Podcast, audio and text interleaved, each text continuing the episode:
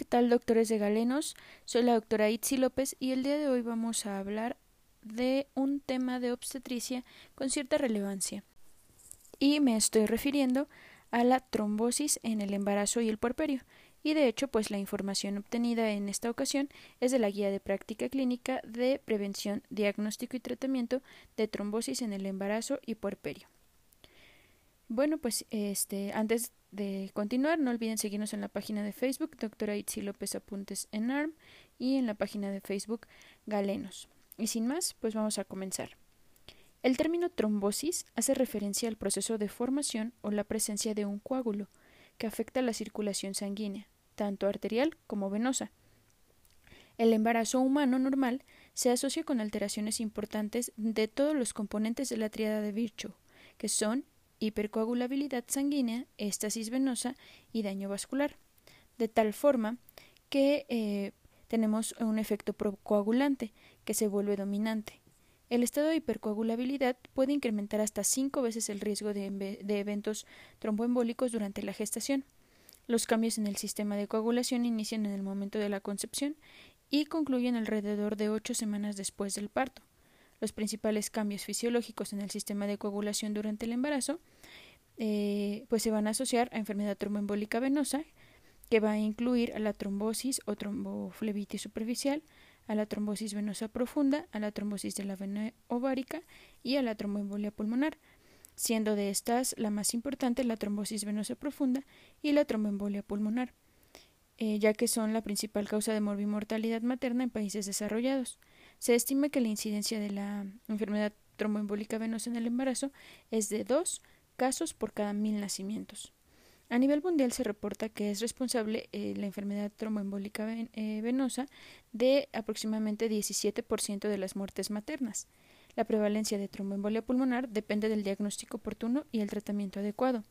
Una trombosis venosa profunda sin tratamiento puede provocar una tromboembolia pulmonar hasta en el 24% de las pacientes embarazadas y puede asociarse hasta un 15% con la mortalidad. Sin embargo, el tratamiento oportuno y apropiado con anticoagulantes disminuye el porcentaje de tromboembolia pulmonar hasta en un 4.5% y se asocia con una mortalidad menor del 1%. Hay que saber que el momento de mayor riesgo para presentar una enfermedad tromboembólica venosa es el puerperio. Se calcula que en presencia de factores asociados se puede incrementar el riesgo hasta 20 veces, y cuando el nacimiento es mediante operación cesárea se duplica el riesgo del padecerlo. Sin embargo, en pacientes a las que se les practicó cesárea y que no tienen factores de riesgo, la posibilidad de enfermedad eh, trombótica venosa es de aproximadamente uno por cada mil casos. Tras estos conceptos, durante el embarazo el abordaje clínico del padecimiento tiene dos vertientes. El primero, el tratamiento profiláctico, encaminado a la identificación oportuna de aquellos casos con alto riesgo de algún evento trombótico, con el fin de iniciar pues precisamente el manejo profiláctico temprano, que va a incluir medicamentos y otras medidas para evitar la formación de un trombo y el segundo, dirigido a identificar los datos clínicos que sugieran alta sospecha del padecimiento para iniciar un manejo terapéutico capaz de limitar las complicaciones asociadas tras la formación del trombo lo máximo posible. El antecedente de un evento trombótico previo la obesidad y el ser portadora de una válvula cardíaca mecánica incrementa el riesgo hasta tres veces para enfermedad tromboembólica venosa, eh, además de la enfermedad cardíaca, enfermedad de células falciformes, el lupus eritematoso sistémico, la obesidad, anemia, diabetes, hipertensión y el tabaquismo son condiciones médicas que van a incrementar el riesgo de enfermedad tromboembólica venosa. Las condiciones asociadas al embarazo hiperperio que incrementan el riesgo son embarazo múltiple, hiperemesis gravídica, desequilibrio hidroelectrolítico, hemorragia preparto, operación cesárea, infección posparto, hemorragia posparto y transfusión sanguínea. Siempre se debe realizar una evaluación individualizada y adicional que incluya los factores de riesgo mencionados y continuar con tratamiento con anticoagulantes orales y realizar pruebas de embarazo frecuentemente. De confirmar su existencia, se recomienda suspender el manejo oral y cambiar a heparina no fraccionada o heparina de bajo peso molecular en caso de pacientes portadoras de válvula cardíaca mecánica o con indicación para tratamiento a largo plazo de anticoagulantes orales. Se recomienda realizar tamizaje para síndrome de anticuerpos antifosfolípidos en mujeres con pérdida gestacional recurrente o muerte fetal tardía no explicada. Esto nos va a ayudar a reconocer eh, el riesgo que existe de desarrollar enfermedad eh, trombótica venosa. Ahora, eh, antes de realizar una operación cesárea, se deberá de efectuar una evaluación que contemple los factores de riesgo para la formación de un trombo y determinar la posibilidad de requerir tromboprofilaxis. Las mujeres que tienen que se van a someter a una cesárea y que no tienen factores de riesgo adicionales, la única medida de tromboprofilaxis recomendada es la movilización postoperatoria temprana. Durante el embarazo, para la tromboprofilaxis medicamentosa, se sugiere utilizar heparina de bajo peso molecular sobre la heparina no fraccionada. Toda paciente que recibe manejo profiláctico durante el embarazo requerirá continuar con el mismo en el puerperio. Se recomienda, y esto es muy importante, extender el manejo tromboprofiláctico entre 4 a 6 semanas después del parto en pacientes con alto riesgo de enfermedad trombótica venosa. Las trombofilias hereditarias y adquiridas incrementan el riesgo de enfermedad trombótica venosa. Dos terceras partes de estas mujeres pueden tener antecedentes de pérdidas gestacionales recurrentes, preeclampsia severa, restricción del crecimiento intrauterino, desprendimiento prematuro de placenta y óbito. En embarazadas con diagnóstico de trombofilia y sin antecedente de enfermedad trombótica venosa, se sugiere una vigilancia estrecha prenatal o tromboprofilaxis medicamentosa y se recomienda utilizar anticoagulantes postparto. Entonces, las pacientes con las siguientes condiciones médicas son las que deben recibir la tromboprofilaxis. Las portadoras de válvula mecánica cardíaca, síndrome antifosfolípido, deficiencia de antitrombina 3, historia de enfermedad cardíaca con fibrilación auricular, mutación del factor 5 de Leiden, pacientes con antecedente ya de tromboembolia pulmonar o tromboembolismo trombosis venosa profunda y las que tengan deficiencia de proteína C y S. Las recomendaciones para iniciar el tratamiento profiláctico acorde a los diversos factores de riesgo en etapas pre y postnatal deberán valorarse. En mujeres con muy alto riesgo de tromboembolismo durante el embarazo y en las cuales existan dudas respecto a la seguridad y eficacia de la heparina no fraccionada o de la heparina de bajo peso molecular, se sugiere utilizar antagonistas de vitamina K durante la gestación con reemplazo poco antes del parto. Esta conducta deberá individualizarse en cada caso y realizar análisis minucioso de riesgos y beneficios. Si el factor transitorio asociado a enfermedad trombótica venosa en el actual embarazo persiste o se encuentra relacionado con estrógenos, se recomienda vigilancia prenatal o manejo profiláctico con alguna heparina eh, y profilaxis posparto. Tras el nacimiento deberá instalarse terapia profiláctica anticoagulante. En embarazadas con el antecedente de dos o más episodios de enfermedad trombótica venosa y que no reciben terapias con anticoagulantes, se sugiere manejar de forma prenatal con dosis profiláctica o intermedia o ajustada de heparina de bajo peso molecular o profiláctica o intermedia o ajustada de heparina no fraccionada seguido de anticoagulantes posparto.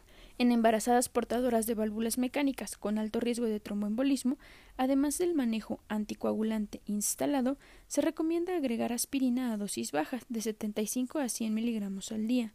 Para hacer el diagnóstico, bueno, pues aproximadamente el 80% de los eventos trombóticos en el embarazo son una trombosis venosa profunda y el 20% corresponden a eh, émbolos pulmonares o a una tromboembolismo pulmonar. Si sucede un evento de trombosis venosa profunda, la presentación más frecuente es en el miembro pélvico izquierdo, con una localización proximal y de forma masiva. La presentación clínica se caracteriza por dolor en el miembro pélvico afectado, por lo que es unilateral. Se acompaña de edema, cambios de coloración y aumento en la circunferencia, más de 3 centímetros en comparación con la extremidad sin trombosis. El dolor espontáneo o la respuesta al estiramiento o al comprimir la región de los gemelos, que es el signo de Homans, puede encontrarse presente. Entre el 78 y el 90% de las tromboembolias pulmonares ocurren en el miembro pélvico izquierdo, y hasta el 72% de los casos afecta a la vena ileofemoral. Muchos signos y síntomas de trombosis venosa profunda pueden estar presentes en el curso de un embarazo normal. Entonces es bueno realizar una evaluación clínica adecuada y ante la sospecha de un evento trombótico será crucial el diagnóstico temprano, instalar tratamiento con rapidez y evitar complicaciones mayores, incluyendo la muerte de la madre o del feto.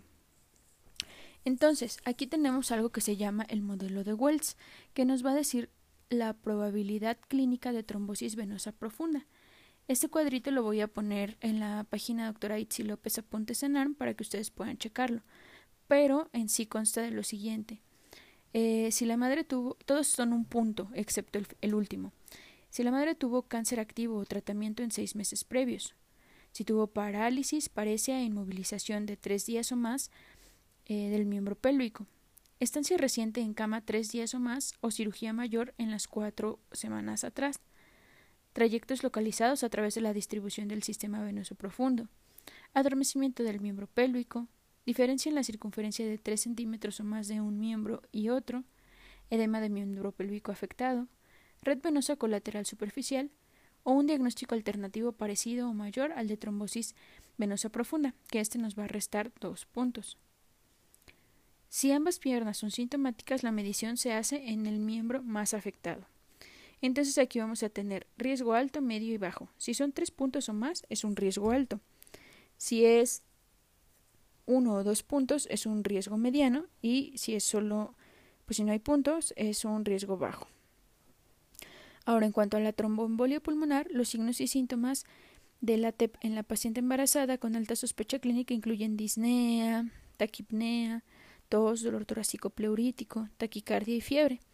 Los más comunes son disnea y ansiedad, y el signo más común es la taquicardia.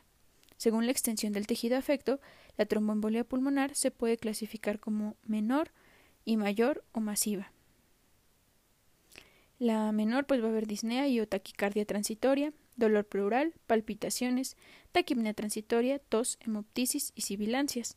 En la mayor o masiva, una disnea sostenida asociada a dolor en la cara anterior del tórax, eh, taquicardia sostenida mayor de 100 latidos por minuto, eh, presencia de un tercer ruido derecho, aumentada en intensidad del segmento del segundo ruido pulmonar, hipotensión sistólica, hipotermia, diaforesis y plétora yugular.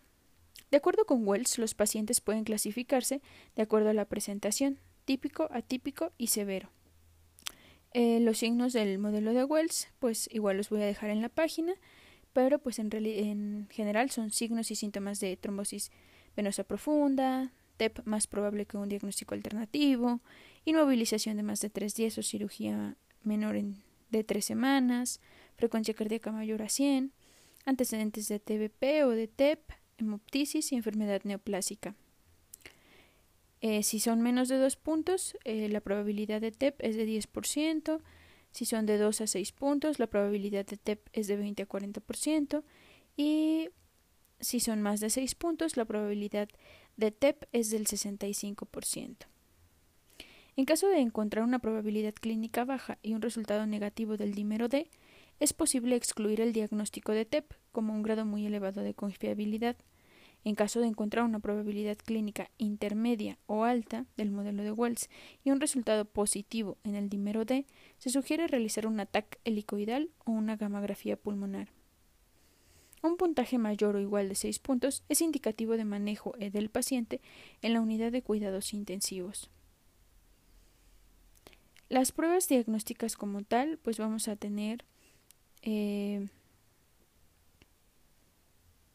tenemos que realizar a los pacientes electrocardiograma, radiografía de tórax, marcadores biológicos de trombosis como el dímero D y ecocardiograma transtorácico. Ante una alta sospecha de TBP en la paciente embarazada o en puerperio, se debe realizar ultrasonografía de tiempo real, ultrasonido pulsado y Doppler color, teniendo una sensibilidad de 89 a 96% y una especificidad cercana al 95%. La resonancia magnética se reservará para casos en los que los hallazgos por ultrasonido son negativos y que tenemos una alta sospecha. En una paciente con alta sospecha de TEP se recomienda realizar para su diagnóstico oportuno el rastreo de ventilación-perfusión. Los marcadores de disfunción del ventrículo derecho y estudios pueden utilizarse y estratifican una posible TEP. Ahora, es muy importante conocer el tratamiento, porque no cualquier anticoagulante se puede utilizar en el embarazo. Por ejemplo, La warfarina cruza la placenta y se asocia con un aumento en la incidencia de abortos, prematurez, muerte fetal y hemorragia. Entonces está estrictamente contraindicada en el primer trimestre por su asociación con embrioplastía, hipoplasia nasal y epífisis punteadas, así como anormalidades del sistema nervioso central. Eh, la heparina no fraccionada no cruza la barrera placentaria y por lo tanto no tiene potencial de causar hemorragia fetal o teratogenicidad. Sin embargo, la hemorragia en la unión útero-placentaria es posible. Y entonces tenemos a la heparina de bajo peso molecular, que puede tener ventajas potenciales con respecto a la no fraccionada. Causa menos trombocitopenia, su vida media es mayor, tiene una respuesta más predecible de acuerdo a la dosis, es más fácil de administrar sin necesidad de monitoreo por laboratorio y presenta menor incidencia de osteoporosis y riesgo de complicaciones hemorrágicas. Esta tampoco va a cruzar la barrera placentaria y son seguras para el feto.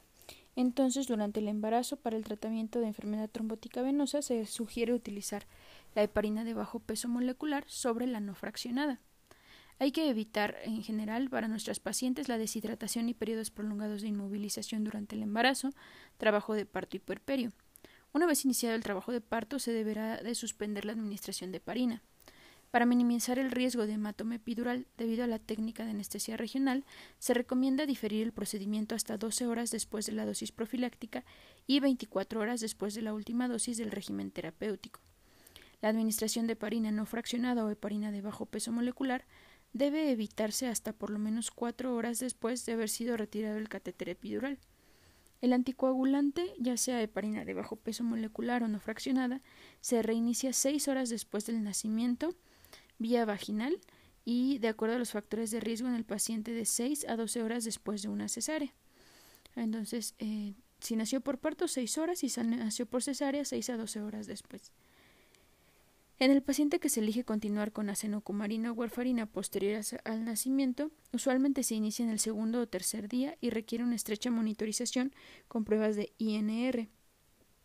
Cuando un evento trombótico ocurre en las etapas tempranas del embarazo, después de completar seis meses de tratamiento terapéutico, las dosis pueden ser reducidas a niveles profilácticos y continuarlos de 6 a 12 semanas seguidas del nacimiento, depende si tiene o no factores de riesgo asociados. Si la embarazada presentó un evento trombótico agudo durante el embarazo, debe continuar con el régimen terapéutico de heparina por lo menos durante seis meses posteriores a la resolución del embarazo. En embarazadas que reciben dosis ajustadas de heparina de bajo peso molecular o no fraccionada, se recomienda suspender la heparina por lo menos 24 horas antes de la inducción electiva del trabajo de parto. Para el tratamiento de TEP en la unidad de cuidados intensivos, de elección es la heparina de bajo peso molecular tanto en el embarazo como fuera del mismo. El tratamiento de una tromboembolia pulmonar se estratifica como aguda a las 24 horas, subaguda del día 1 al 30, subaguda a medio plazo de 1 a 6 meses y subaguda a largo plazo después de 6 meses. Durante la fase aguda, la heparina de bajo peso molecular es la primera línea. De ser posible, debemos monitorizar los niveles séricos de factor 10A eh, 3 a 6 horas post-dosis. Se recomienda utilizar de no fraccionada en caso de no contar con de, eh, heparina de bajo peso molecular. Las drogas trombolíticas son consideradas para pacientes con inestabilidad hemodinámica. El riesgo de sangrado es de 4 a 14% y el esquema más utilizado es 100 microgramos de, de RTPA durante 2 horas. En la fase subaguda, la heparina de bajo peso molecular por 5 días los últimos dos días en conjunto con anticoagulantes orales para continuar con este manejo fuera de la UCI y con control de tiempos de anticoagulación. El tromboembolismo venoso agudo y embarazo se debe tratar con heparina de bajo peso molecular por un mes. Cuando la enfermedad trombótica venosa se asocia se diagnostica alrededor de la semana 37, se debe considerar colocar un filtro de vena cava inferior o inducir un trabajo de parto tras revertir la anticoagulación. No se recomienda revertir los efectos de la anticoagulación en mujeres que presentaron un evento tromboembólico en las últimas dos semanas, ya que no cuenten con eh, y que no cuenten perdón con el filtro instalado, debido a una mayor probabilidad de muerte por tromboembolismo no tratado. La inducción del trabajo de parto en todas las pacientes que reciben anticoagulación en dosis terapéuticas permite prevenir el riesgo de nacimientos durante este periodo. La heparina intravenosa puede detenerse durante la fase activa del trabajo de parto o su efecto puede revertirse mediante la administración de protamina.